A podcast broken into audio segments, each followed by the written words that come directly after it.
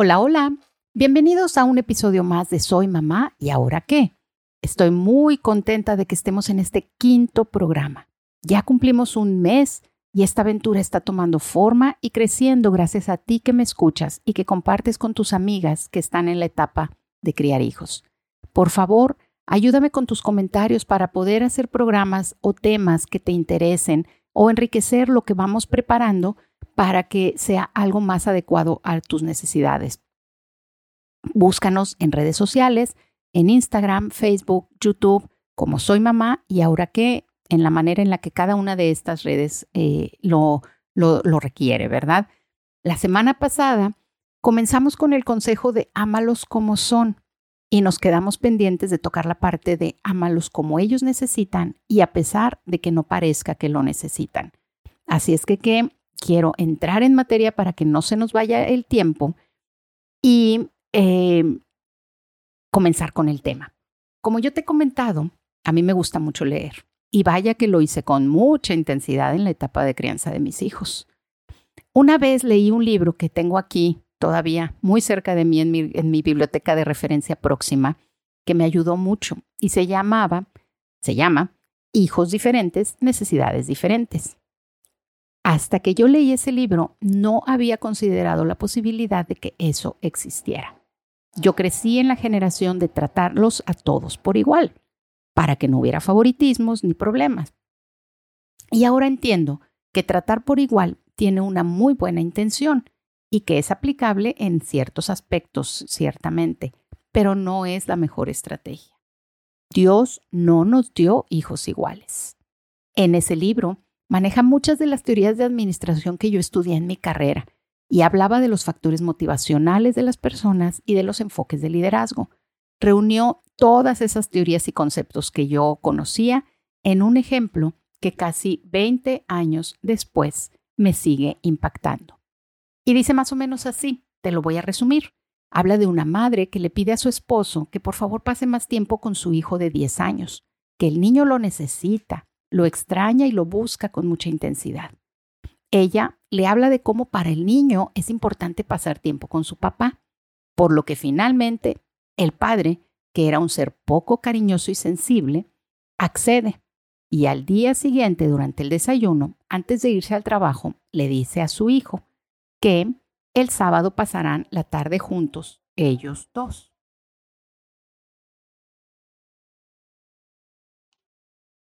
El niño, bueno, se emocionó muchísimo y les platicó a todos sus compañeritos en la escuela que pasaría el sábado en la tarde con su papá. En las noches el niño casi no podía dormir imaginando lo que harían juntos, su papá y él. Irían al parque o jugarían fútbol o irían por un helado, platicarían tal vez le enseñaría a andar en bici. Todas esas posibilidades lo entusiasmaban mucho. Con todo lo que hemos platicado en los últimos programas, seguramente ya identificaste las necesidades y lenguajes del amor del niño. Él necesita relacionarse de una forma emocional, íntima y única con su papá. Finalmente, llega el sábado y después de comer, el papá le dice que lo acompañe al comedor.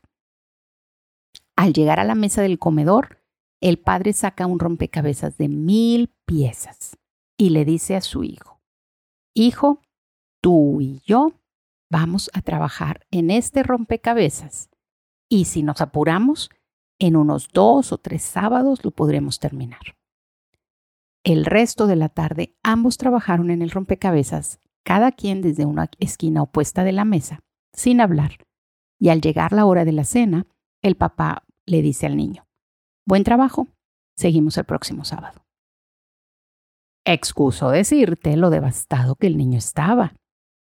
Y por otra parte, lo orgulloso que el padre estaba de haber pasado toda la tarde con su hijo en un proyecto juntos. El autor del libro, Charles F. Boyd, explicaba que el padre era una persona enfocada a la tarea, al logro y a la automotivación. Por el contrario, el niño era enfocado en las relaciones, él podía dedicar varias horas a no hacer nada relevante, pero junto con otras personas, y eso lo hacía satisfactorio. La relación entre ellos iba a sufrir mucho porque ambos veían las cosas solo desde su perspectiva y desde su necesidad sin entender la del otro. Ahora, en este caso, ¿quién crees que debería de entender y adaptarse a las necesidades y a la perspectiva del otro? Hay muchas combinaciones posibles y no es el objeto de este momento verlas todas, pero básicamente podemos hacer algo.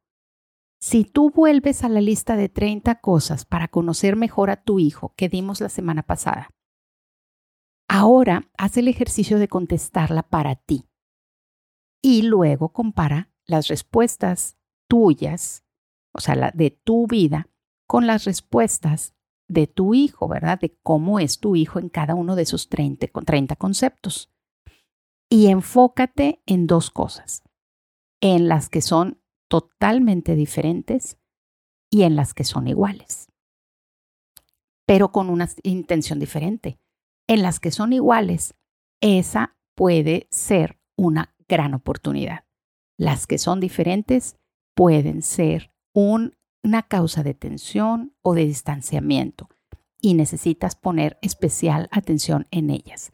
En las que son diferentes es en las que puede haber lastimaduras o heridas al no comprenderse unos a otros y aceptarse como son. Ahora, no significa que tienes que cambiar toda tu vida y personalidad para hacerte como tus hijos.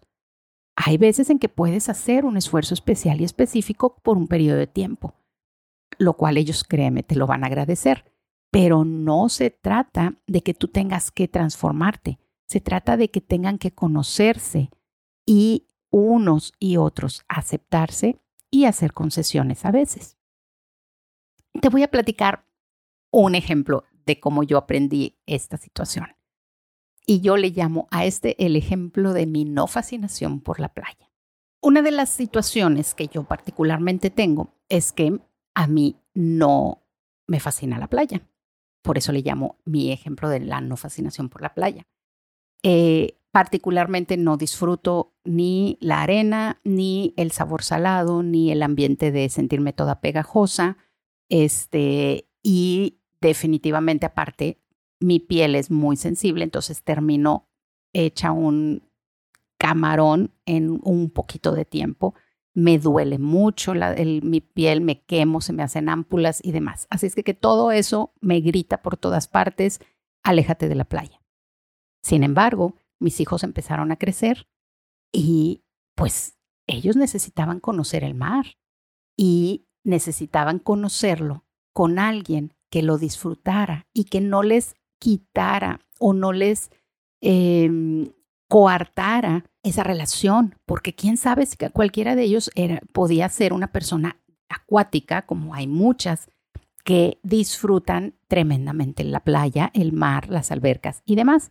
De hecho, yo ya tenía la percepción de que mi hijo Caleb era una persona acuática, ¿verdad? Todavía no aprendía a caminar y ya se quería lanzar a cuanto río, alberca o agua junta viera.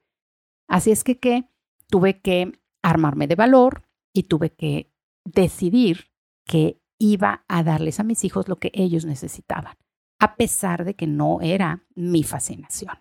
Así es que, que organizamos un viaje a la playa, en donde estuvimos ahí varios días, en un hotel, y en donde con toda mi eh, preparación y mi eh, mentalización, me esforcé por disfrutar con ellos, jugar en la playa, jugar en la arena, meternos al agua, enterrarnos, llevar toda, buscar conchitas y toda la experiencia de lo que es ir y conocer la playa y meterse y disfrutar y demás. Tomamos fotos, bueno, inmensas, este, muchísimas, eh, recuerdos y todo. Obviamente me puse como camarón. Uno de los días simplemente ya no pude salir del hotel. Tenía que estar casi creo que sin ropa, con todo mi cuerpo lleno de crema y de, de cosas, bálsamos para que pudiera em, sentirme un poco mejor. Pero hice todo mi esfuerzo porque ellos conocieran, disfrutaran la playa sin mis prejuicios y sin mi, em, pues mi aversión, ¿verdad? O mi no fascinación. Vamos a seguir con ese concepto. Em, otro de mis eh, eh, lados no tan ejemplares en mi proceso de aprender a ser mamá es que muchas veces lastimé a mis hijos al tratar de que ellos se relacionaran conmigo en mis términos. En el caso de la playa, lo pensé, lo medité y todo muchísimo y lo planeé.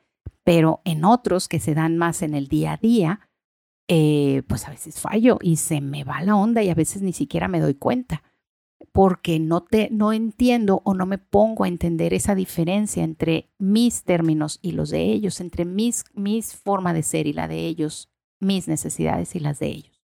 Por ejemplo, como ya te podrás dar cuenta, yo soy una persona de muchas palabras, pero mi hijo no. Él se fastidia y se pierde entre tantas palabras. Así es que, que yo tuve que aprender que cuando yo quería interactuar y lograr algo con él, sobre todo en el aspecto de los regaños o de la enseñanza, tenía que hacerlo con menos palabras, sin repetir las cosas tres y cuatro veces como nos encanta a las mamás hacerlo para que queden bien claras. Cada uno de nuestros hijos tiene una forma particular de entender el amor y de ser amado. Y es mi trabajo estudiarlos constantemente para entenderlos, aprender y practicar esa forma en particular de cada uno. Sí, es mucho trabajo. Y sí, es muy agotador, pero totalmente vale la pena. Nadie debe de hacerlos sentir más amados que sus padres, hasta que llegue él o la compañera que Dios tenga para sus vidas. Así es que que otra vez solo tenemos 20 años y ya después solo serán revisiones y visitas de mantenimiento. Hay un caso mucho más complicado, el de aquellos niños que aparentan no necesitar ser amados. No tengo la experiencia o el conocimiento suficiente para decirte si es posible que los niños nazcan ya con ese temperamento duro y aparentemente insensible, o si es una reacción al ambiente que los rodea, tal vez al hecho de que eh, de que no fueron deseados o de que tuvieron sus mamás un embarazo muy problemático o percibían ellos mismos el, el rechazo de la mamá, qué sé yo. El hecho es que existe ese tipo de hijos. Y en esos casos vas a necesitar guiarte por instrumentos. Es decir, no va a haber muchas señales visibles de qué camino seguir o de si estás teniendo avances. Ese tipo de niños te la van a hacer muy difícil, pero no porque no necesiten ser amados, al contrario, necesitan a alguien determinado a amarlos a pesar de esa fachada y que sean lo suficientemente tenaces y consistentes para seguir a pesar de que el niño les da cero respuesta o incluso a pesar de que el niño les manda señales para tratar de, de disuadirlos. Porque estos niños hacen eso precisamente para ponerte a prueba, para poner a prueba a aquel que desea ganar su confianza. Y ellos quieren dársela y quieren abrirse y relacionarse, pero no pueden darse, abrirse tan fácil sin saber que la persona con la que lo van a hacer vale la pena y les va a corresponder. Porque ellos por lo general parten de la base de que no vas a lograrlo, de que no vas a pasar sus filtros o sus pruebas. Esta situación, por ejemplo, es muy común con hijos adoptivos, maltratados, niños que estuvieron viviendo en un ambiente de violencia y de descuido. Tal vez no es tu hijo necesariamente el que está viviendo eso, pero Dios te ha puesto cerca de ese niño, como maestra, tía, abuela, vecina o conocida y en tu corazón hay interés y amor por ese pequeño. Te animo a que te decidas y te prepares a lanzarte en esa cruzada larga, dura, exigente y extenuante por ganar el corazón de ese niño que Dios está poniendo en tu, en tu camino. Y te propongas romper esa coraza que lo está protegiendo del mundo exterior que lo ha maltratado tanto. Todos los seres humanos necesitamos amor, sea que lo parezca o no.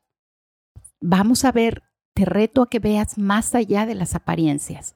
Vamos a verlos como Dios los ve y mostremos ese amor a aquellos que nos rodean.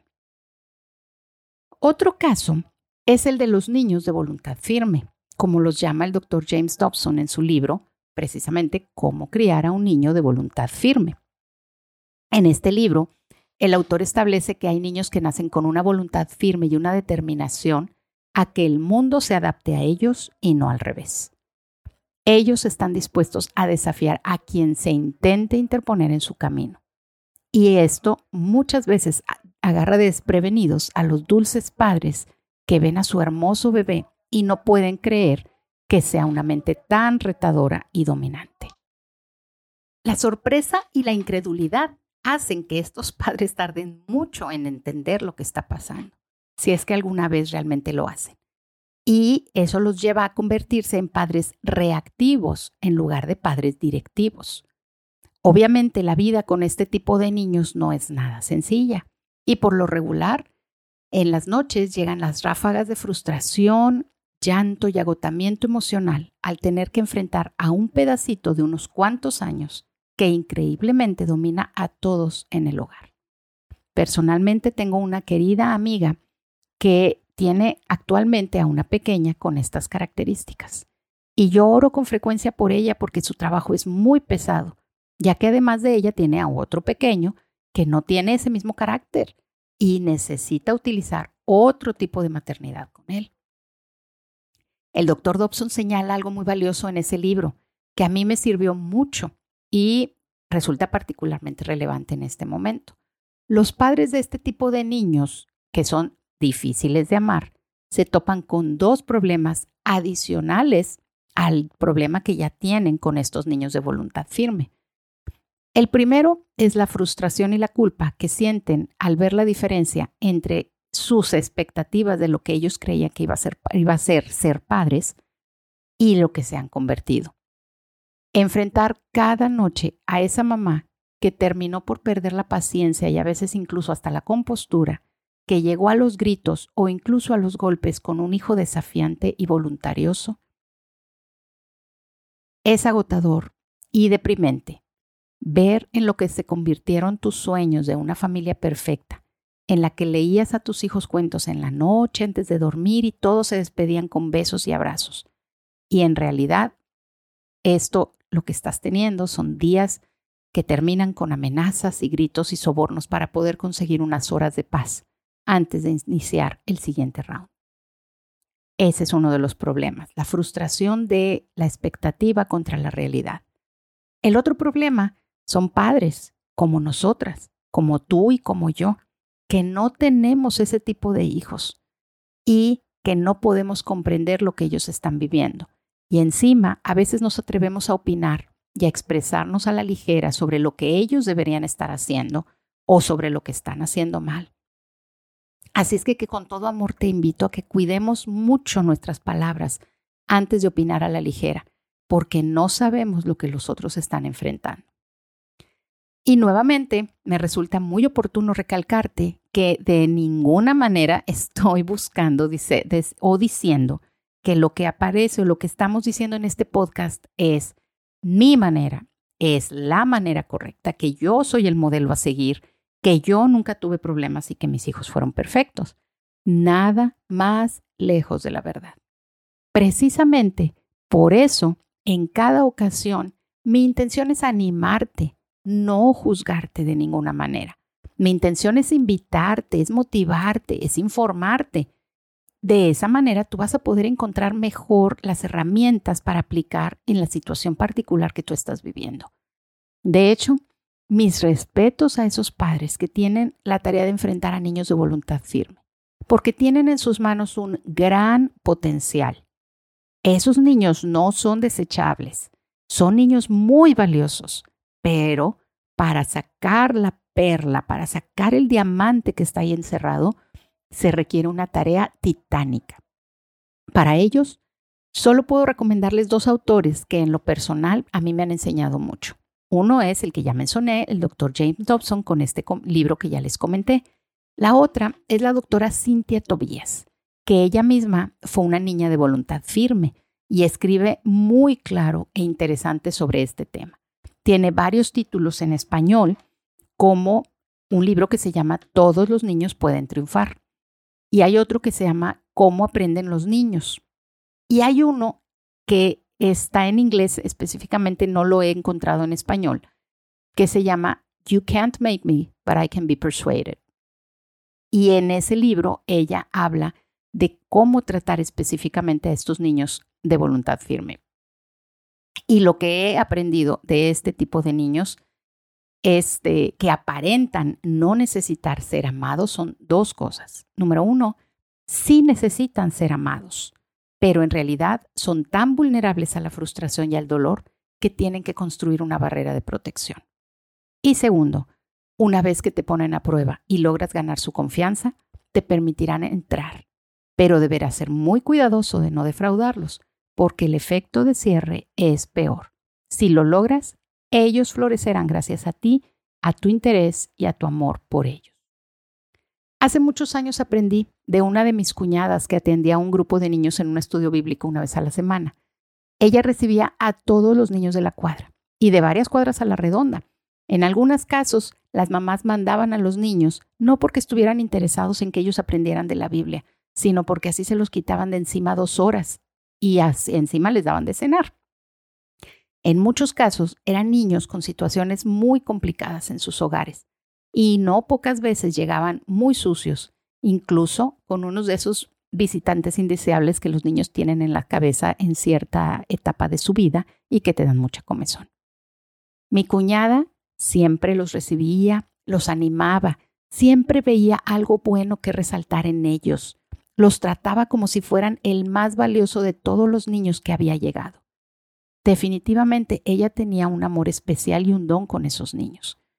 En una ocasión iban a tener un canto especial de Navidad en uno de los cultos de los adultos y les preparó a todos disfraces para hacer los personajes de la Natividad. Todos los niños se sentían los más importantes del mundo.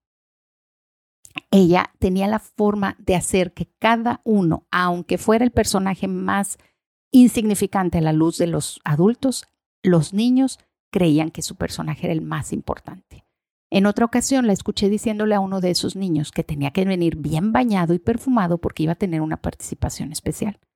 Más tarde, el niño llegó con una sonrisa de satisfacción porque se había esforzado por arreglarse y la maestra Coti lo felicitó. Honestamente, y con algo de tristeza, les digo que yo veía a muchos de esos niños y yo no veía lo que ella veía en ellos. Pero para ellos, si ella los veía así, era suficiente. Se veían a través de lo que ella les hacía ver con su amor. Pasó el tiempo y esos niños crecieron. Con frecuencia venían y nomás pasaban en la bicicleta y enfrente de la casa y gritaban, Hola, maestra Coti, aquí estoy, maestra Coti. Y se paraban y le platicaban sus logros, sus avances, las cosas que estaban pasando en su vida. Lo más impactante es que algunos de ellos tristemente se convirtieron en pandilleros. Pero, chistoso, ¿verdad? Nos enteramos de que había una especie de regla no escrita respecto a no molestar a la maestra Coti y a su familia. Así que aún en sus malos pasos, estos muchachos seguían siendo influenciados por el amor de esta maestra y lo que ella veía en ellos. Al igual que Coti, o que la maestra Riveros que comentamos en uno de los episodios previos, Tú y yo podemos decidir amar a niños como son, como necesitan ser amados, y a pesar de que no parezca que lo necesitan, simplemente porque así es como nos ama Dios a nosotros. Quiero terminar este capítulo leyéndote algo que me encontré en mis lecturas de esta semana. Es una carta que escribe una chica en honor a su abuela, y dado que estamos en el mes de mayo donde celebramos a las madres y a las abuelas, me pareció muy hermoso y oportuno comentarla con ustedes, porque es de hecho una historia real sobre lo que hablamos en este capítulo. El artículo lo escribió una mujer llamada Lynette Curtis para el libro Historias para el Corazón de la Familia, compilado por Alice Gray. Y dice así. Cada año, mi abuela Inés plantaba tulipanes en su jardín y los cuidaba con una emoción casi infantil, esperando verlos florecer en abril. Y en efecto, cada abril, de una forma casi contractual entre ella y la semilla, los tulipanes florecían.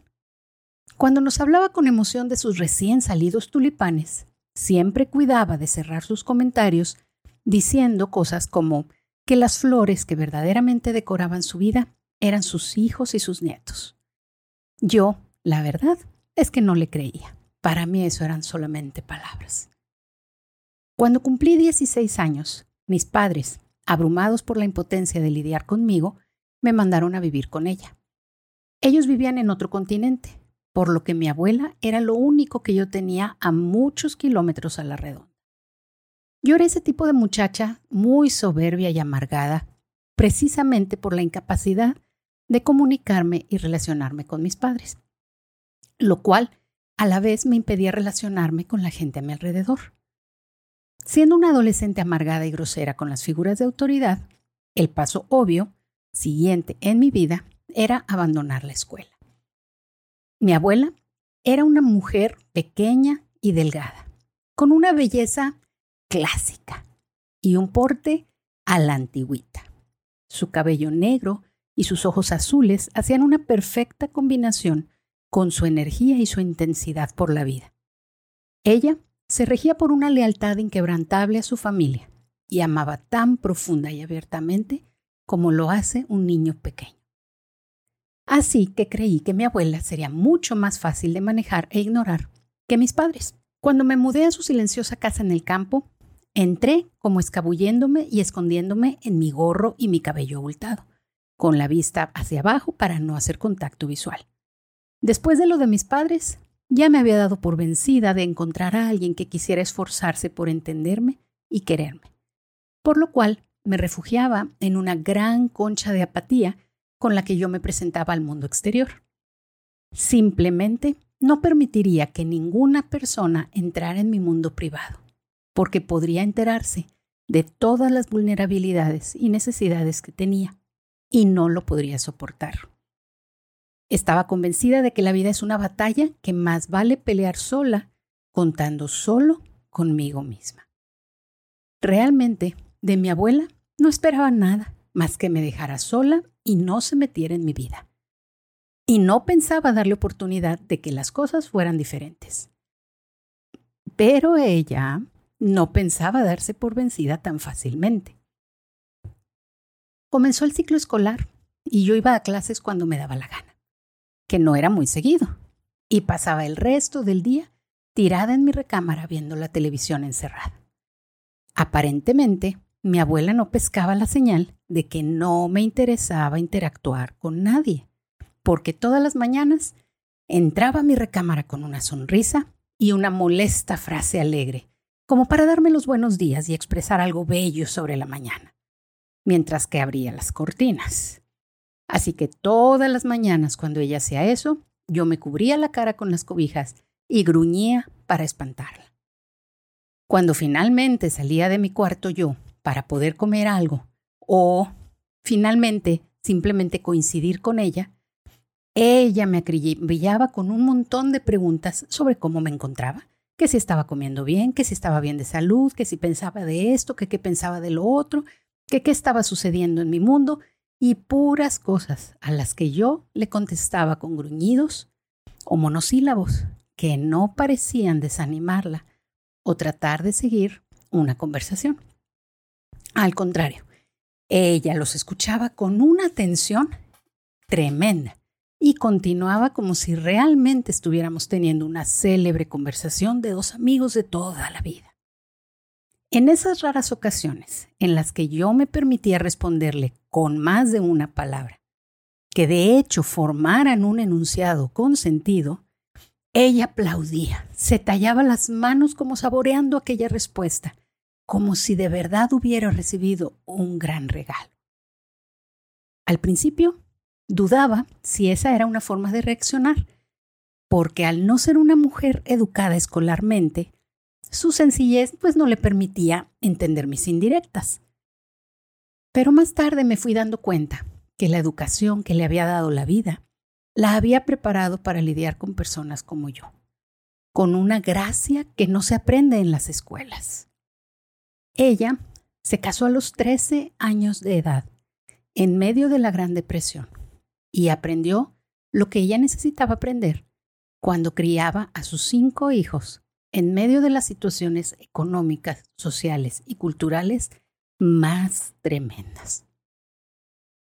Trabajó por muchos años cocinando y atendiendo un restaurante del pueblo y finalmente puso su propio restaurante. La cocina te enseña mucho de la vida, ella decía con frecuencia. Y como era de esperarse, insistió mucho en enseñarme a hacer pan.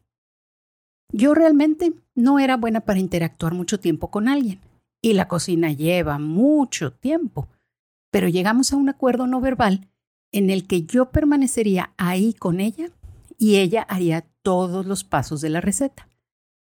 Fue en esas tardes de la cocina, mientras que ella tenía sus ojos en la masa y yo en su jardín lleno de tulipanes, donde finalmente comenzamos a conectar. Y sin darme cuenta, comencé a conversar. Ella escuchaba con tanta atención y deseo de asimilar todo lo que yo decía, que en ocasiones me sentí un poco abrumada. Poco a poco, al irme dando cuenta de que el interés de mi abuela era genuino y no se iba a disipar con el paso del tiempo, me fui abriendo más y más con ella. Incluso, debo confesar que llegué un, llegó un momento en que ansiaba que llegara el día de tener nuestra conversación en la cocina. Cuando finalmente abrí la puerta de mi corazón y permití que las palabras salieran de mi boca, simplemente ya no pude parar. Comencé a ir a la escuela de forma regular y me apuraba para regresar a casa y encontrarla en la mecedora del porche esperándome para que le contara cómo había estado mi día. Uno de esos días, cuando estaba en mi último año de preparatoria, llegué muy emocionada a platicarle que me habían nombrado editora del periódico de la escuela. Ella puso sus manos abrazando mis cachetes y con ese brillo tan particular en sus ojos y una sonrisa que iluminaba la tarde me dijo, me caes muy bien y estoy orgullosa de ti. Esas palabras me impactaron tremendamente. En ese momento me di cuenta de que, si bien su amor era obviamente incondicional al ser mi abuela, comencé a preguntarme si en efecto sería posible que hubiera algo agradable y valioso para otros dentro de mí. Ella despertó en mí el deseo de descubrir mi potencial y de arriesgarme en el proceso de descubrir y exponer mis vulnerabilidades. En ese día decidí que quería vivir como ella lo hacía, con energía e intensidad, y que dejaría mi concha de protección para arriesgarme por primera vez a amar la vida de verdad y plenamente, con un amor incondicional como el que ella me había mostrado a mí. Entendí que yo la amaba no solo por ser mi abuela, sino porque era una persona que una persona hermosa que vio en mí lo que yo misma no veía y decidió pagar el precio de ayudarme a descubrirlo, porque yo le importaba lo suficiente. Dos años después de que vine a vivir con mi abuela, ella murió en la primavera. Murió rodeada de sus hijos y nietos, quienes la despidieron recordando anécdotas e historias de la gran mujer que fue. Antes de que muriera, cada uno de nosotros tuvo un tiempo para despedirse de ella, y con las manos temblorosas, los ojos húmedos y la boca llena de besos para ella, nos fuimos acercando a su lecho. Cuando vino mi turno, me acerqué a su oído y le dije, me caes muy bien y estoy orgullosa de ti. Ahora, cuando veo mi vida hacia atrás, no puedo dejar de pensar en esa valiosa mujer que con amabilidad y paciencia me ayudó a emerger de una infancia y adolescencia obscuras y difíciles. Y me enseñó a ser una mujer llena de paz y amor. Todos los días trabajo en ser una persona que le caiga bien y de la que ella pueda estar orgullosa. El próximo episodio hablaremos de una herramienta muy útil que nos ayudará a amar más y mejor a nuestros hijos, al aprender a conocerlos desde una nueva perspectiva. Por ahora, me despido animándote a observar y analizar las formas en las que tus hijos necesitan ser amados y proponerte hacer los cambios correspondientes. Créeme, vale la pena. Vale la pena esforzarte por nutrir el corazón de tus hijos.